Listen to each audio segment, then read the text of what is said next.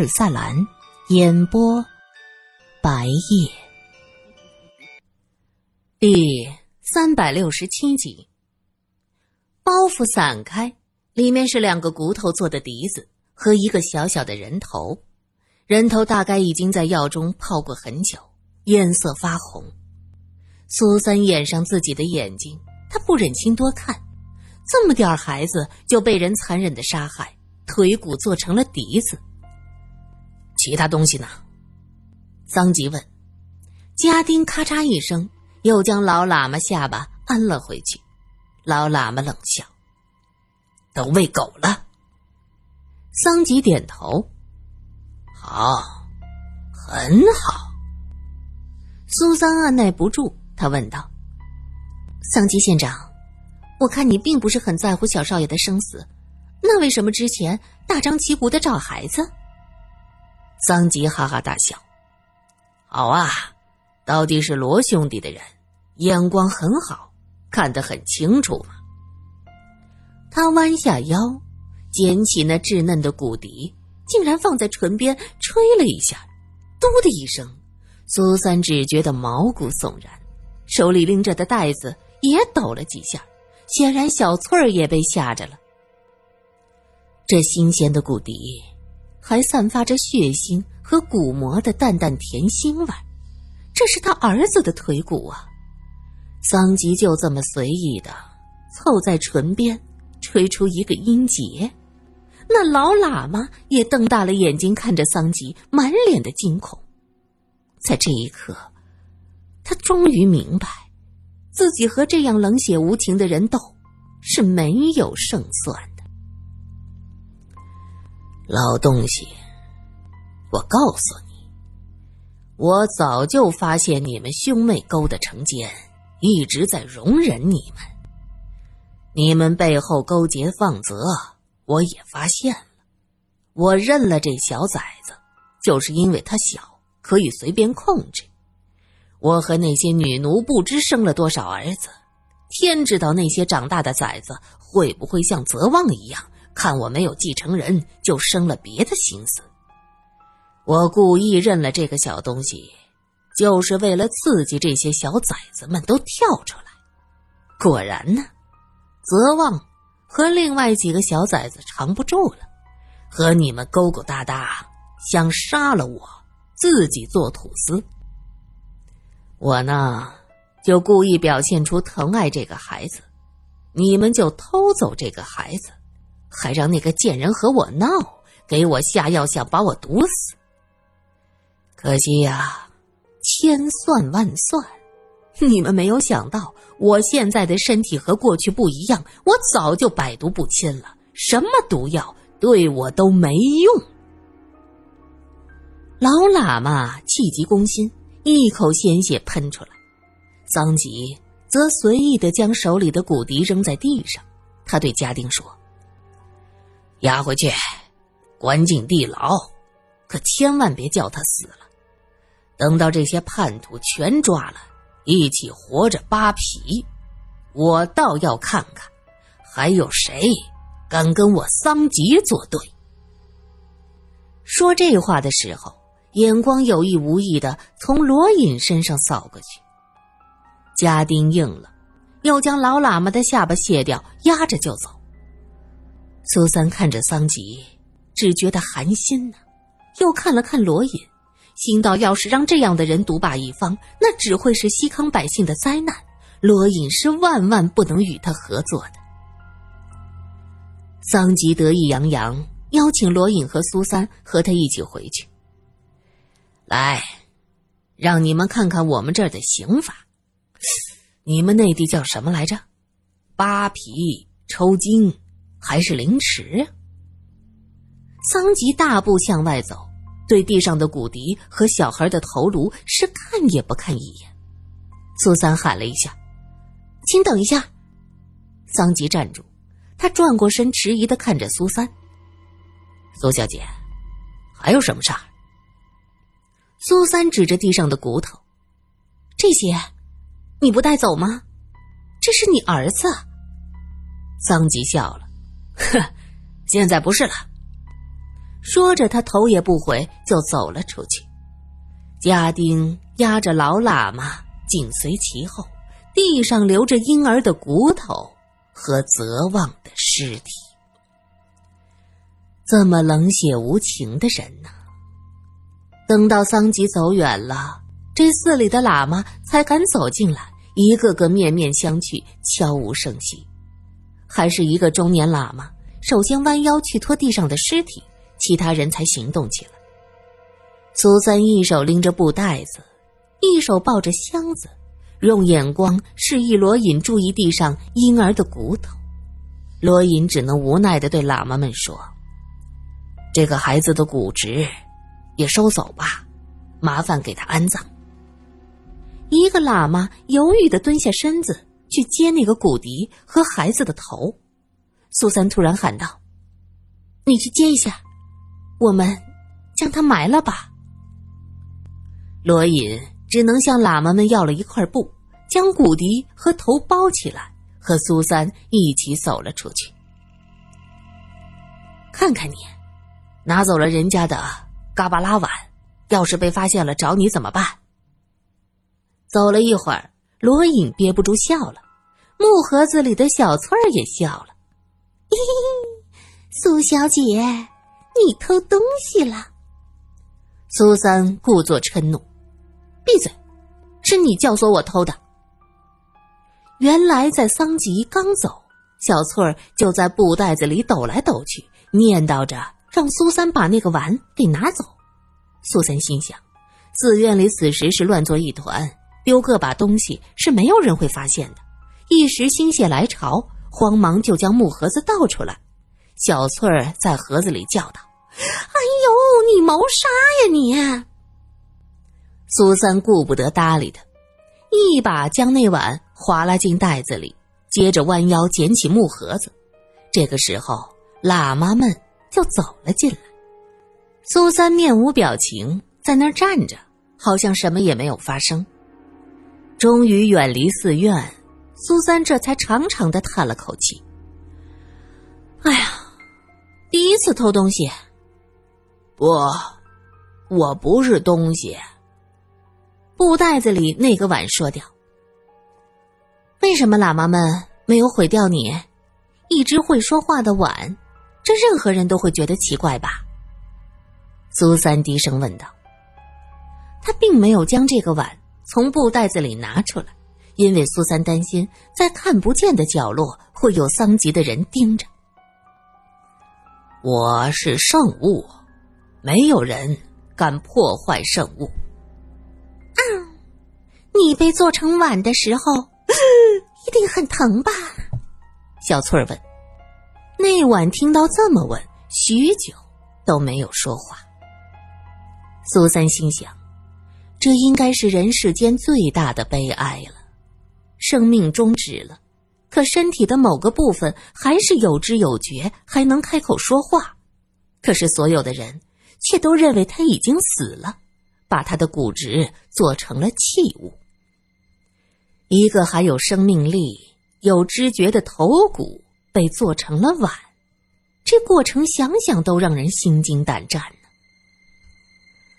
人类都很讨锅铲摩擦的声音，据说这是远古依存的记忆。一九二九年，中国古生物学家裴文中在龙骨山洞穴中首次发现距今约六十万年的北京人头盖骨化石。周口店的北京人遗址由此闻名于世，很多古生物学家在这进行挖掘和考察。他们发现了一个让人费解的问题，那就是遗址内的头骨、四肢、躯干的骨头是不匹配的，头骨明显多出不少。这是为什么呢？最大的可能性就是当时的古人类将吃剩的人头带回了山洞，继续啃食。或者用石刀、石斧等工具砸开、锯开，吸食脑浆。而锅铲摩擦的声音和这种锯开头骨的声音太过相似，偶然逃得性命的奴隶们把这种声音铭记于心，并且隐藏在基因中，一代代传下去，形成了现代人类内心深处的恐惧。由此可见，这个和小翠一样，有知觉、会说话的头骨，在被做成一个碗的过程中，是多么的令人绝望。苏三想到这儿，轻轻的抚摸了一下袋子，他低声说：“你受苦了。”罗隐用匕首挖开一个土坑，两个人将骨笛和小孩的头颅包好，放进去，盖上，埋好之后，就有人走过来。桑吉老爷，让你们回去。是林小姐。苏三看着林小姐，沉默了一会儿，说：“泽旺死了，被桑吉杀了。”林小姐点点头。我知道。他看着他们埋的土堆，林小姐问：“这，就是那个小少爷的尸体吗？”是骨头，据说剩下的喂狗了，就只剩下这些骨头。没有人在乎他的生死，他的亲生父亲，不过是利用他调出对自己心怀不满的众多势力。林小姐。你真的要和这样的人合作吗？你恐怕将来怎么死的都会不知道。苏三劝说着：“ 我的生命顶多只有半年，早一天死，晚一天死，这又有什么区别？我只是想在死之前弄清楚，我到底和这个神族有什么关系。”我因为被人说成是神族的后代，悲剧了半生。我不想稀里糊涂的死去。林小姐在说话的时候，苏三觉得手里的口袋抖动了一下，难道是那个碗？苏三拎着袋子，罗隐拎着木盒，一起跟苏小姐回到了桑吉的城堡。一进门就见院子里跪了许多许多的人，每一个都是五花大绑，很多人是鼻青脸肿，显然是被暴打过。桑吉坐在二楼的宝座上，得意洋洋指着楼下的人说：“罗先生，待会儿我让你看看，这活剥人皮有多刺激，多好玩啊！”苏三抓紧了手中的袋子。罗隐面色不改，走上二楼，用只有桑吉能听到的声音说着：“桑吉老爷，内地的形势你是知道的，现在高压手段已经没用了，要恩威并施，不妨从这些叛徒开始。要想有自己的独立小王国，你得笼络人心呐。”罗先生不愧是大城市来的。这说话一套一套的，桑吉大手一挥，也没说到底要不要把这些人扒皮。他喊道：“摆宴，先摆庆功宴，边吃边看杀人，这才有意思。”苏三听见这话，手里的袋子抖了一下，他装作有些难受，扶着额头说：“这两天经历的太多了。”我休息不好，头疼，我先回去休息，你们接着聊。说着，接过罗隐手中的木盒子，拎着布袋子，匆匆的上楼了。桑吉看着苏三的背影，瘦了一点儿没有咱们西康的女人丰满强壮。罗先生，你要是看中了哪个女奴，别客气，尽管说呀。罗隐摆了摆手，不谈这个。桑吉县长，我们来聊聊合作的事儿吧。苏三回到客房，把盒子和袋子都放在桌上。小翠儿委委屈屈的说：“啊，这个碗，他太可怜了。我们到底是什么人呢？怎么会有这样的命啊？永远也死不了。”现在倒好，成了骨头架子还死不了，就一直的活着，活着，活着。那个碗说道：“感谢你们，把我从那儿带出来，那些香烟真是要熏死我了。还有那些酥油味儿，腥的不行。苏三问：“你能被做成圣物，不应该是他们中的大德高僧吗？如果没有同样的信仰，也不能拿你做圣物吧？怎么？难道你不是藏地的人？”不。我真的是被害苦了，我呀！那个碗发出了一阵悲鸣。苏三想到这儿，在他有知觉的情况下被做成了一个碗，这个过程太恐怖了，也难怪他提到这些会如此的悲哀。小翠儿低声说：“我知道，你过去惨得很，现在好了。”苏小姐把你带出来，嘿，我们俩可以聊天了。哼 找到同类的感觉，可真好。在这个世界上，不只有我一个。哎，你说说，你是个什么情况啊？那晚沉默了一会儿，他问道：“苏小姐，你是姓苏的？”话没说完，他突然停住，他接着喊道。站在门口干什么呀？苏三看向门前，林小姐不好意思的走进来。对不起，我不是故意偷听的。这些天在西康经历了这么多的事儿，反转又反转，又见识到人世间最黑暗的社会模式。苏三对西康这块地方的人已经没有了任何的好感，而这所有的一切。都和林小姐有关，苏三看到他就觉得心里不舒服。那个晚突然问道：“你说你是神族后裔？”林小姐点头。她做过明妃，过去一直跟在老佛爷身边，看到过太多奇奇怪怪的事儿，所以见到一个嘎巴拉发出男子的声音，她觉得非常的正常。是的。我出生后，有活佛判定我是神族的后裔，改变了我的人生。你二十岁的时候和现在的相貌状态是一样的吗？当然不一样，人是会变老的。那还是个鬼的神族啊！神族是永远不会老的，只会因为种种意外而死去。什么？不会老？苏小姐，我要兴奋死掉了！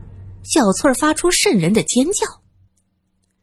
小翠儿啊，从理论上看，你已经死了。苏三故作冷静的提醒他。其实内心深处是波涛万状，他怎么也没有想到小翠儿竟然是神族的后裔。那个晚听到小翠儿这么激动，他问道：“莫非你真是我的同类？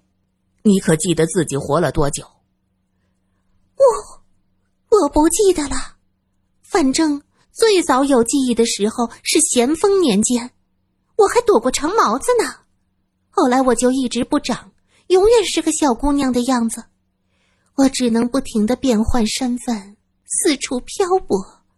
后来我终于被人杀了，我以为我能完结我的生命，嗯可是没有想到这骨头还能活着。